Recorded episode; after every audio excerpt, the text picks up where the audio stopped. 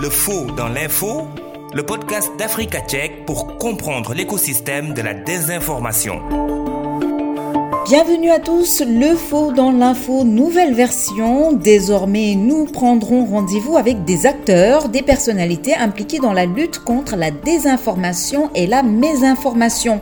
Nous vous impliquerons également, vous, auditeurs de ce podcast, puisque désormais, nous vous donnerons la parole à chaque fois dans cette émission.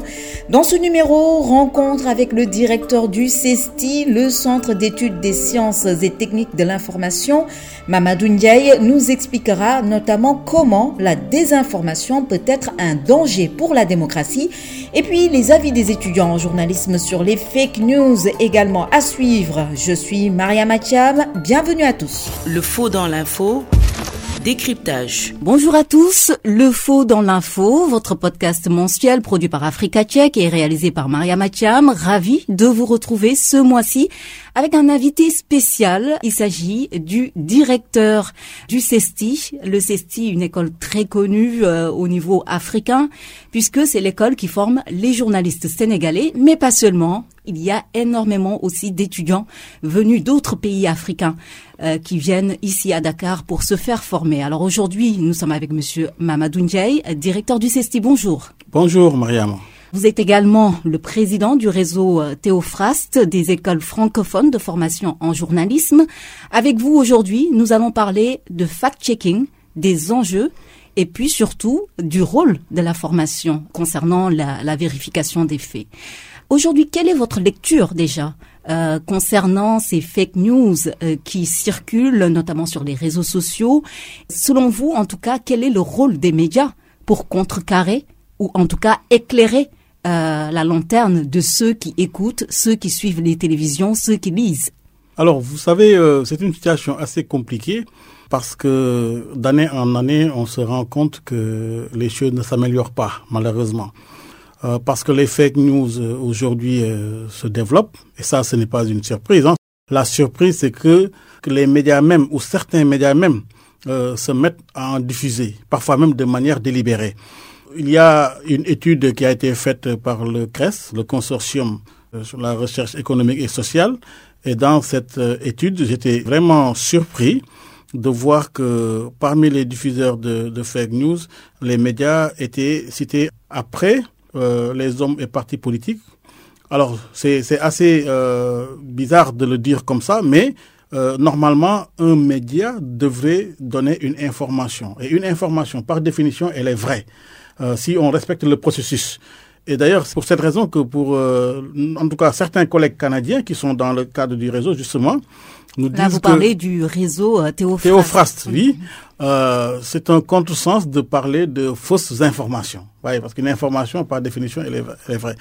En tout cas, euh, la lecture euh, que nous avons par rapport à cette situation-là, c'est que c'est une lecture, bon, assez sereine, mais une lecture qui n'est pas encourageante dans la mesure où, d'année en année, euh, nous nous rendons compte du fait que les fake news se développent euh, d'une manière assez exponentielle. Comment expliquer euh, justement le fait que des médias je vais les appeler des médias traditionnels, puisque maintenant on a les nouveaux médias avec Internet, etc. Mais comment se fait-il que les médias traditionnels, parfois eux-mêmes, reprennent des fake news sans pour autant respecter les règles de base du journalisme? Alors, il y a deux catégories. Il y a des médias qui ne sont pas très bien structurés. La chaîne de vérification n'est pas euh, plus ou moins pertinente ou bien structurée. Et souvent, ça peut leur arriver d'être dans la mésinformation, c'est-à-dire une erreur honnête. Mais malgré tout, c'est un mensonge, disons-le clairement. Euh, ils peuvent reprendre des informations sans prendre la peine de les vérifier. Mais là où c'est véritablement dangereux pour la démocratie, c'est quand des groupes de presse voulant servir une cause, elle peut être une cause politique ou autre, se mettent à diffuser de manière délibérée des fake news pour tromper la cible, les populations, et pour servir une cause. Et là, vraiment, euh, nous nous rendons compte que ça existe et l'actualité récente du Sénégal euh, l'a montré. Des journalistes ont participé à une entreprise de désinformation et ça a été malheureux de constater que c'était un, un, fake news. Dans le contexte sénégalais particulièrement, de votre point de vue, qu'est-ce qui explique justement euh, que des faits qui sont pas avérés soient relayés par les médias traditionnels? Qu'est-ce qui explique que parfois on tombe dans la mésinformation, comme vous disiez tout à l'heure? Euh, La mésinformation et même parfois la désinformation. Pourquoi? Parce que tout simplement, euh, il y a beaucoup d'intérêts en jeu. Il y a la rivalité politique qui est là et en permanence au Sénégal. Hein. Euh, il y a aussi le fait que nos réseaux sociaux ne sont pas bien euh, encadrés. Moi, je ne parle pas de régulation parce que je pense que tout l'arsenal juridique pour un bon encadrement des réseaux sociaux existe, mais il y a des activités partisanes qui minent toute tentative même de dialogue ou d'échange sur ces plateformes numériques.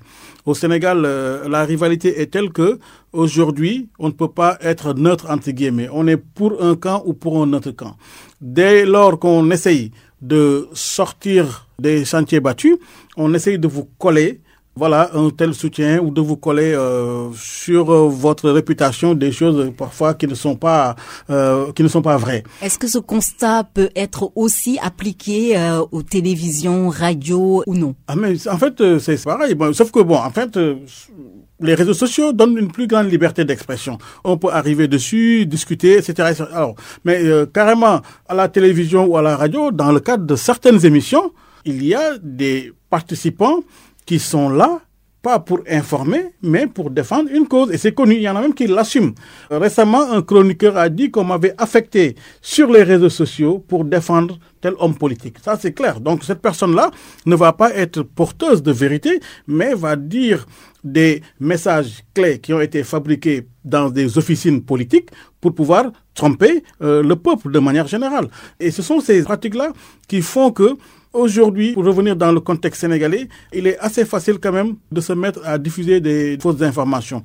Mais un autre fait aussi, c'est que chacun a sa propre consommation sur ces plateformes-là, à la radio, à la télé. Il y a quelques années, on regardait la télé en famille. On écoutait le journal, on lisait le journal en famille. Mais aujourd'hui, même si la télé est là, on est dans la culture du double écran. La télé parle à tout le monde ou à personne et chacun est dans son univers avec son ordinateur, sa tablette ou son smartphone. Et à partir de là, il est plus facile, étant seul, d'être atteint par des fake news. Et au Sénégal, je pense que euh, la culture de l'individualisme est en train d'être un élément quand même qui facilite la profusion ou la propension d'informations euh, fausses. Euh, les enjeux sont, énormes. Nous sommes avec vous, euh, Monsieur Mamadou Ndiaye, directeur du CESTI, Centre de formation des journalistes sénégalais, mais également de journalistes venus d'autres pays africains. Alors, en tant que directeur de cette école de formation, qu'est-ce qui est mis en place ici au CESTI afin de pouvoir former les futurs journalistes africains sur justement ces questions de fake news, de deep fake etc. Alors, pendant longtemps au CESTI, notre philosophie a été de dire que, en réalité, la vérification des faits, c'est le principe de base pour tout bon journaliste. Donc, si vous êtes bien formé, vous n'avez pas besoin de certaines pratiques pour bien exercer votre métier. Mais nous nous sommes rendus compte, il y a quelques années, qu'au Sénégal et même ailleurs dans le monde, il y a énormément de tentatives ou d'activités qui visent à attaquer la vérité. Et nous nous sommes dit, euh, si nous voulons continuer à former de bons journalistes, il nous faut aussi être dans l'ère du temps. Et dans l'ère du temps, c'est quoi? C'est qu'il y a aujourd'hui de nouvelles pratiques journalistiques.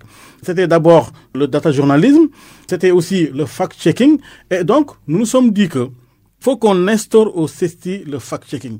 Et je pense que c'est vers 2016 ou 2017 que nous avons euh, commencé notre collaboration avec euh, Africa Check. Euh, nous avons fait une formation de deux jours d'abord pour la troisième année. Hein, euh, C'était la 46e promo. Et à la suite de cette formation, et parmi les recommandations, il avait été retenu d'en faire carrément un module. On a commencé par un module de fact-checking en troisième année. Euh, deux ans après, on a intégré la formation en deuxième et en troisième année. Donc en deuxième et en troisième année, nous avons des cours de fact-checking qui sont donnés par des journalistes reconnus dans le milieu. Euh, voilà. Alors, ça ne suffit pas parce que nous exhortons aussi nos étudiants à faire des productions dans ce domaine. Et aussi, euh, dans le cadre de mon cours, moi, j'ai donné le cours de multimédia. Je donne toujours le cours de multimédia. Oui. En étant directeur, je continue à enseigner. Oui. Je donne le cours de multimédia en première année, deuxième année et en troisième année, le web journalisme.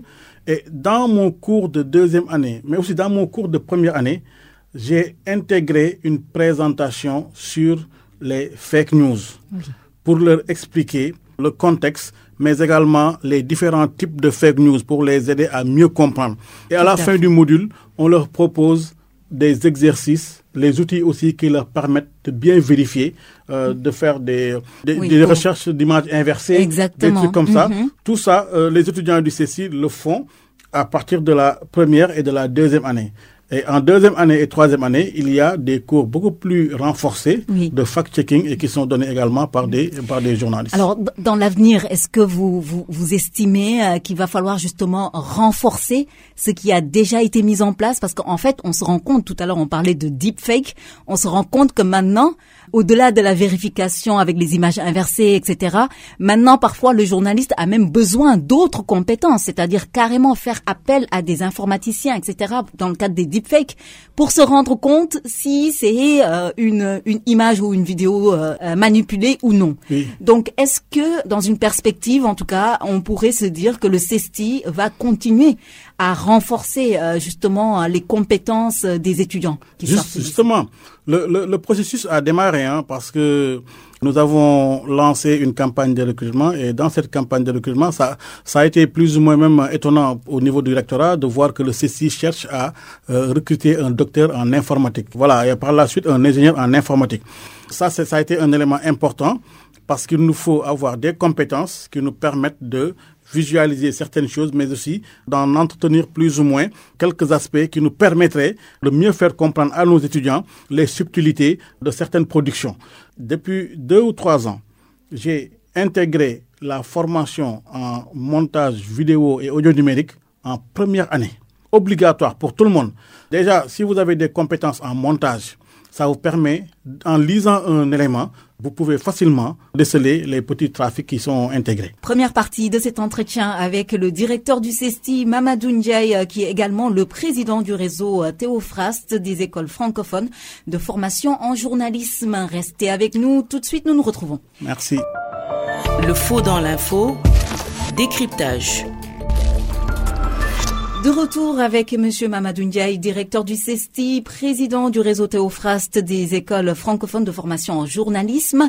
Monsieur Ndiaye, euh, merci euh, d'avoir répondu à notre invitation et nous allons poursuivre. Mais avant, euh, je souhaiterais que vous écoutiez la réaction hein, de plusieurs étudiants rencontrés ici au CESTI qui nous disent ce que eux ils retiennent des fake news, mais également comment ils comptent justement lutter contre euh, ces fake news. Nous les écoutons et juste après nous vous retrouvons. Merci.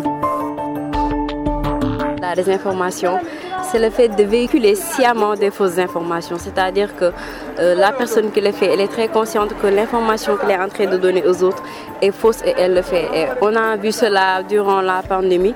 Il y a beaucoup d'informations qui ont été véhiculées et il y a même eu des victimes collatérales de toutes ces fausses informations. Et ce qui est problématique, c'est que maintenant, il y a une très grande difficulté pour identifier une fausse information, une vraie information. Parce qu'il y a ce qu'on appelle les deepfakes. Ce sont ces vidéos qui sont truquées et même le président euh, Barack Obama, il en avait été victime. Qu'est-ce que le fact-checking peut changer dans ta future carrière de journaliste? Déjà, le fact-checking, c'est comme une sorte de, de recherche approfondie. Genre, on approfondit en fait la, la, la recherche et tout. Et donc, ce que ça peut apporter dans le journalisme, c'est tout simplement en fait euh, la vérité.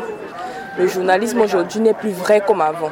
Du coup, le fact-checking va apporter donc cette vérification et cette vérité-là. Vous faites quoi en classe concrètement pour, pour euh, être outillé face à la désinformation? En tant que futur journaliste et journaliste déjà pour certains, la désinformation fait partie de notre quotidien. Donc nous avons des ateliers, des ateliers continus et des ateliers euh, périodiques. Ça veut dire qu'on peut organiser des, des, sessions de travail avec d'autres personnes, des enseignants venant d'autres horizons. En enseignement continu, nous avons le fact-checking, voilà, où on apprend euh, les rudiments un peu d'Internet, comment manipuler, comment faire une recherche de photos, comment utiliser les logiciels, comment optimiser une recherche. Voilà. Euh, le fact-checking, je pense que c'est une matière vraiment très intéressante. On est dans un environnement du tout numérique. Les fake news la fausse information, la manipulation des, des faits foisonnent. Et les outils que nous offre le fact-checking nous aident à avoir plus de crédibilité. Nous travaillons en face d'un public qui est de plus en plus exigeant, qui manipule les mêmes outils par exemple que nous nous manipulons, qui sont sur les réseaux sociaux, qui font de la diffusion de contenu. Donc le, fact-checking, des outils comme Yandex par exemple, vérifier les faits, euh, savoir l'origine par exemple d'une image, quand est-ce qu'elle a été publiée, où est-ce qu'elle a été prise, a-t-elle été manipulée, a-t-elle été montée? Ça je pense que c'est très important de, de l'avoir pour un journalisme crédible dans le futur. Monsieur le directeur, première réaction après avoir écouté justement euh, ce que des étudiants du CESTI euh, pensent euh, de, de, la désinformation et de leur rôle au milieu de ce nouveau monde dominé par le numérique. D'abord, une immense satisfaction parce que je me rends compte que nos étudiants comprennent les efforts que nous faisons pour renforcer la formation. Il est heureux de constater que nos étudiants euh, comprennent les enjeux et s'intéressent à ce qui est fait euh, par les différents enseignants qui s'occupent de ce module-là. On va justement s'intéresser maintenant plus en détail à ce qu'ils ont dit. Alors, euh, un des étudiants dit que le journalisme n'est plus vrai comme avant. Alors, c'est hallucinant d'avoir cette idée. selon vous, pourquoi est-ce que les étudiants pensent que le journalisme n'est plus vrai comme avant? Alors, il y a un certain désenchantement quand même qui peut être constaté quand on est étudiant déjà et qu'on regarde son futur métier sous ce prisme-là, ça peut euh, quand même euh, interroger, c'est clair. Mais euh, je comprends parce que nous sommes dans un environnement quotidien de contradictions, d'informations qui sont données le lendemain, on dit que c'est faux, etc., etc. Je comprends qu'un jeune apprenant en journalisme puisse avoir ce constat-là. Mais bon, il faut le dire que moi, je reste encore euh, optimiste par rapport euh, au métier parce qu'il y a des journalistes encore debout. Il y a encore des écoles qui forment de bons journalistes. Et ces écoles-là, disons-le, euh, mettent la qualité dans ce qu'elles font pour sortir des journalistes dignes de ce nom. Nous sommes dans une profession qui est envahie de toutes parts par des personnes qui ne sont pas imbues des mêmes réalités, mais des mêmes ambitions. Il y en a qui viennent pour s'enrichir, ce qui est très grave pour ce métier-là. Il y en a également qui viennent pour être connus et pour avoir d'autres carrières. Il y en a qui viennent dans ce métier-là parce qu'ils ont la passion. Et c'est avec ces gens-là qu'il faut travailler pour contrebalancer cette dynamique-là. Mais je pense qu'on a des raisons d'être confiants par rapport à l'avenir. Alors même au Sénégal, hein, quand on discute avec les gens, en général, on leur dit euh, je suis journaliste, ils vous disent ah les journalistes de toute manière ils racontent toujours des bobards pour être gentils quoi. Je le dis comme ça, euh, c'est de l'euphémisme quoi, parce que les mots qu'ils ont utilisés sont souvent bien plus durs que cela. Alors comment renverser la, la tendance pour que justement ceux qui nous écoutent, qui nous lisent, qui nous suivent à la télé puissent avoir la même confiance aux journalistes qu'ils avaient avant, il y a 30 ans, il y a 20 ans. C'est ça, continuer à, bien travailler. Vous savez, il y a beaucoup de citoyens qui reprennent parfois des choses de manière inconsciente. Euh, quand on parle d'une corporation, on ne peut pas mettre tout le monde dans le même sac. Et encore une fois, moi je suis dans, dans le milieu, je vois toutes les productions pratiquement. Euh, je connais les uns et les autres, mais que c'est que ce que je vous ai dit tout à l'heure. Euh, il y en a qui ont une ligne directrice qui ne servira jamais le journalisme. Mais il faut insister sur ceux qui font correctement le travail, essayer d'amplifier ce qu'ils font. Il ne faut pas jeter le bébé et l'eau du bain. Il y a des journalistes qui font correctement le travail. Il y en a qui sont pourtant bien formés, mais qui sont mus par d'autres ambitions et qui font que, voilà, ils s'asseyent sur ce qu'ils ont appris, sur ce qu'ils doivent faire. C'est dommage de le dire comme ça, mais la posture qu'il faut avoir par rapport à cette situation-là, c'est de ne pas baisser les bras, mais également continuer à les combattre en faisant du fact-checking. En revenir aux faits. Mais le journalisme, ce sont les faits. Euh, dans nos enseignements en sociologie du journalisme aussi, on le dit, on le répète. Et tant qu'on reste sur les faits, je pense que on peut avoir une meilleure qualité dans euh, la pratique euh, journalistique. Maintenant, si on veut être journaliste et être dans la propagande, on ne fera que du mal dans ces métiers-là. Un autre intervenant, un étudiant du CESTI qui donnait aussi son, avis là-dessus, il explique que le public est devenu beaucoup plus exigeant et que le public lui-même a accès aux mêmes euh, informations en fait que les journalistes en parlant des réseaux sociaux, euh, voilà, qui alimentent aussi la perception euh, de tout le monde. Alors est-ce que vous êtes d'accord justement avec avec cette idée que le public est devenu beaucoup plus exigeant? Ah oui, je suis d'accord entièrement parce que euh, j'avais même euh, produit un article euh, il y a quelques années sur cette problématique-là dans un ouvrage euh, coordonné par euh, Marc-François Bernier de l'Université d'Ottawa. Moi, ma communication était de démontrer qu'au niveau du Sénégal, ce que Marc-François Bernier appelle le cinquième pouvoir, c'est-à-dire les usagers des réseaux sociaux, constitue une force aujourd'hui qui est là pour juger et le travail des journalistes, mais aussi le travail des groupes de presse de manière générale. Et sur cette base-là, le journaliste, il est surveillé. Tout ce qu'il produit est apprécié. Et même parfois est apprécié par des gens qui n'ont même pas la science du métier. Mais en tant que citoyens, quand même, ils ont le droit de dire leur perception du travail du journaliste. Ça, c'est un fait. Je pense que c'est une bonne chose que le journaliste puisse avoir des retours par rapport à son travail. Mais il faut que tout le monde le fasse de manière posée, de manière honnête, parce que je n'utiliserai pas le terme objectif, mais ne pas toujours attaquer le journaliste parce qu'il n'a pas dit des choses qui renforcent vos émotions ou parce qu'il n'a pas dit des choses qui vont dans le sens de ce que vous voulez entendre? Dites-nous, est-ce que euh, d'autres euh, institutions, d'autres structures en tout cas, pourraient aussi jouer un rôle déterminant dans la lutte contre la désinformation? Je pense notamment au CORED. Bien sûr, le CORED est en train de faire euh, le travail qu'il peut hein, dans, dans, dans, dans ce domaine. Mais vous savez, le fond du problème, c'est que dans le dispositif des global, les choses ne sont pas encore au point. Quand même, quand on parle de sanctions au niveau du CORED, il faut savoir que ce sont des sanctions émises par les pairs. C'est sensible. C'est vrai qu'un journaliste qui est sanctionné par les pairs, ça devrait se ressentir. Mais la dimension juridique est portée par le CNRA qui peut sanctionner les groupes de presse et que les groupes de presse puissent faire euh, pression sur les journalistes pour que les journalistes fassent le travail correctement.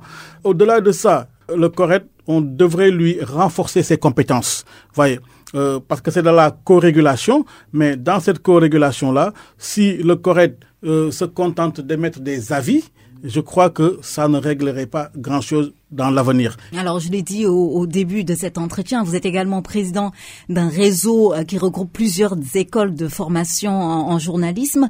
Alors, de votre point de vue, euh, mis à part le Sénégal, maintenant parlons un peu monde, sur quel levier on pourrait jouer justement euh, pour que les écoles de formation en journalisme puissent avoir une stratégie commune de lutte contre les désinformations, en général les deepfakes? Dans notre réseau, cette problématique-là fait partie de nos priorités. Nous allons bientôt tenir la première réunion du conseil d'administration, mais lors de notre dernière AG, nous avons évoqué le fact-checking qui fait partie des programmes que nous devons promouvoir, mais également euh, la couverture des élections, mais aussi et surtout les actions d'éducation aux médias. Nous gagnons tous à combiner nos efforts pour pouvoir combattre, je ne dirais pas un ennemi, mais bon, un fléau des temps modernes. Merci à vous, Monsieur Mamadou Ndiaye, directeur du CESTI et président du réseau Théophraste des écoles francophones de formation en journalisme. Et merci également à As Momarlo qui a recueilli les propos des étudiants du CESTI sur la désinformation. Merci. Merci beaucoup, Mariama fin de ce podcast produit par Africa Tchèque et réalisé par Maria Matiam. Merci à vous qui l'avez suivi. Prochain rendez-vous le mois prochain. D'ici là, doutez et vérifiez toute information pour éviter de tomber dans les filets de la désinformation. À bientôt!